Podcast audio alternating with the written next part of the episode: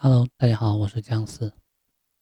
高手思维，真正让你变强的是专注。这是一个好的时代，也是一个飞速发展的时代。摩尔定律呢，也得到了验验验证。在过去的二十多年里面，全球计算能力每年增长百分之五十八。科技正在使不同的领域的生活变得更方便、更快捷。但这种加速呢，通常会让人有种失控感，职场问题丛生，几乎呢接近病态。超时工作、过大的工作量、缺乏睡眠，这已经成为了现代人的荣誉徽章。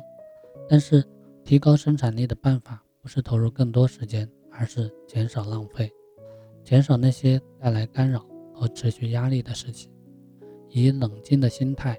保持自己的节奏，学会职场断舍离，在纷繁复杂的现实当中处理出来，才能做到生活工作两不误。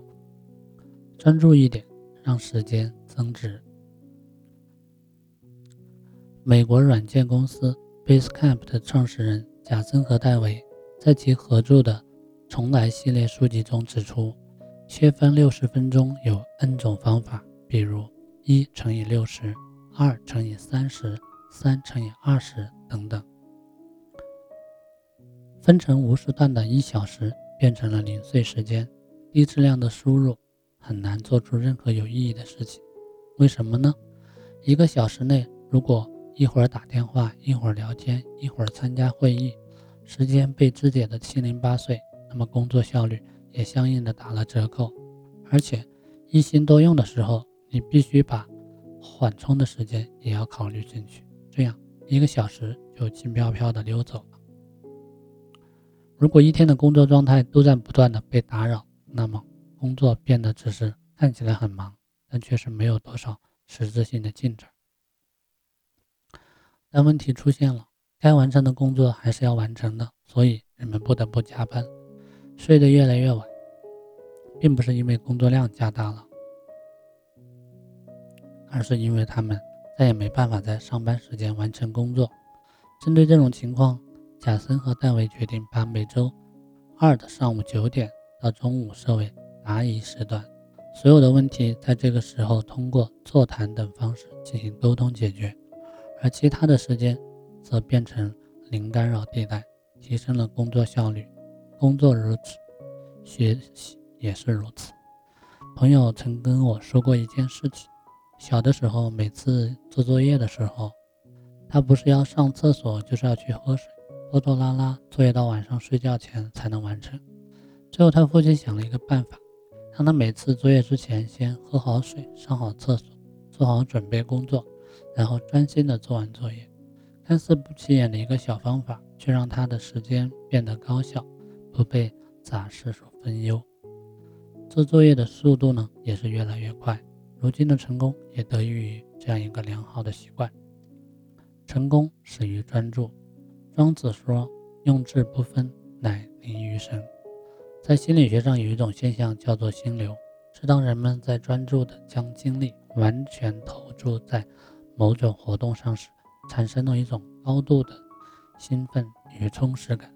这种充实感不但让人高效地完成工作、学习任务，更能使人达到忘我的境界。产生幸福感，所以，与其低质量的忙碌，不如尽量排除一切外在的影响，捍卫你的时间，为自己的内心开辟一块净土，打造零干扰的地带，提升工作效率，充分享受工作和学习带来的乐趣。目标少一点，不给自己设限。《礼记》中说：“凡事预则立，不预则废。”每当年初、月初。我们都会立个 flag，明确目标和任务。没错，确立方向，涌向未来。但是如果把 flag 变成悬在头上的达摩克利斯之剑，人就很容易变得焦虑。贾森和戴维也曾立下达到九位数的盈利目标。为了达到目标，他们不得不启动好几个项目。这些项目说白了，觉得有些瞎做。比如，为了留住客户，不得不将注销手续弄得极其麻烦，为了获得客户，他们花钱宣传推广，助推网络对隐私的侵犯，可以说为了目标不择手段。一段时间过后呢，他们不得不停下来反思，目标是个虚假的东西。为了这些数字，不得不在企业文化中做出妥协，因而生出了很多压力。所以他们停止了目标，按原来的节奏好好的服务客户，让员工开心工作。虽然这种目标不容易量化，但是他们比虚假的数字更容易执行。我们周围很多人常常让他们深感不安的事情。不是事情本身，而是不确定的明天或后天，是很多不会来临的事和计划中完不成的目标压得令人喘不过气来。真正勇敢的事情就是不要靶子，不要目标。与其立下清晰可见的目标徒增压力，不如走好脚下的每一步，不必焦虑，不必遥望，步履不停的前方即是惊喜不断的未来。节奏慢一点，反而。赢在最后，《论语》中说：“工欲善其事，必先利其器。”我们常常提起身体是革命的本钱，但实际上身体总是被忽略。加班熬夜，每天只睡四五小时，牺牲自我，九九六工作制往往被看作敬业的表现。牺牲睡眠来工作，其实最不划算。科学研究结果表明。睡眠不够的人容易变笨，智商变低，创新能力变差，反应变慢，缺乏耐心、同理心和容忍度。牺牲睡眠去工作，你只是看起来很努力而已。近年来，越来越多的年轻高管、白领过劳死，甚至连做健康类科普 APP“ 春雨医生”的创始人张瑞，也因为长期熬夜、过度劳累，导致心肌梗塞去世。年仅四十四岁。网络上有一组数据称，我国约百分之八十的白领都处于过度疲劳状态。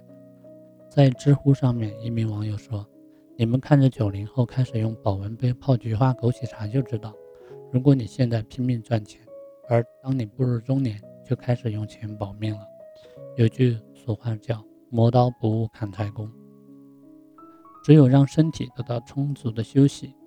才能高效的工作。在《重来三：跳出疯狂的忙碌》中，作者指出，让自己睡足八小时，不但不是浪费，反而精神抖擞。这些灵光乍现的创意，基本都是在睡饱之后才出现的。其次，警惕两周连轴转，周末就是休息，不要把未完成的任务带回家。第三，打造真空地带，拒绝。假度假。美国知名电视制片人兼编剧山达同时负责好几部黄金时段的电视剧，而他始终坚持一个原则：晚上七点之后及周末，通通不接电话。但事实是，很多员工只有一种虚假的假期，在度假的时候，上司一个电话就破坏了度假的好心情。所以要打造真空地带，工作归工作，生活归生活。适时的关上电脑和手机，把时间留给学习、烹饪、锻炼、音乐以及家人。欲速则不达。只有充分的放空，才会全心的投入；只有充分的休息，才会全新的创造。学会给自己。学会给自己留余地。如果有人说我会把每件事做到极致，但事实上，世界上没有完美无缺的事情。你看起的完美都有瑕疵，而为了过分追求完美，投入大量的精力甄选，事无巨细，常常得不偿失。魏氏春秋呢，曾有这样的一个记载：司马懿问诸葛亮派来的使者，诸葛亮平时都忙些什么？吃多少饭？什么时候睡？使者回答说：“丞相事无巨细，事必躬亲，连军事法二十军功以上的事都要亲自过问。吃饭越来越少，睡得越来越迟。”司马懿听后哈哈大笑。诸葛亮命不久矣。后来果然不出司马懿所料，诸葛亮事必躬亲，殚精竭虑，没过多久就病故了。古人云：“以史为鉴，可以知兴衰。”当各种各样的工作扑面而来的时候，我们要懂得学会取舍。作者贾森和戴维为我们推荐了一种冷静工作法。先给工作做一个分类，看看这些工作哪些是要紧的，哪些是要求卓越，哪些是还不错就够了。采用这种方法会使人焦虑减少，接受度增加。他们指出，如果你投入全部精力把一件事做到百分百，那么相当于用百分百精力做了一件事。如果你把精力均分成五份，用百分之二十的精力把某件事做到百分之八十，这样一来你就做成了五件事。所以不必强求自己追求极致、完美无瑕，不如把斤斤计较、吹毛求疵的时间转移到下一个任务之中，也许能创造更多的惊喜。马德在《允许自己虚度时光》中写道。小时候也是同一个我，用一个下午的时间看蚂蚁搬家，等石头开花。小时候不期待结果，小时候哭笑都不打折。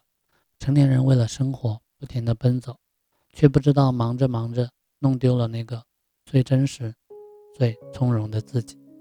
我们总会抱怨世事难全，是工作压力山大，却不知道工作虽然辛苦，但虽然。但依然是可以做出选择，学会职场的断舍离，你一样可以拥有曾经的放松自在。道德经有云：“吾生也有涯，而志也无涯。以有涯追无涯，在意。”人生是有限的，工作目标是无止境的，牺牲身体、没有节制的追求，必然是以损耗代价。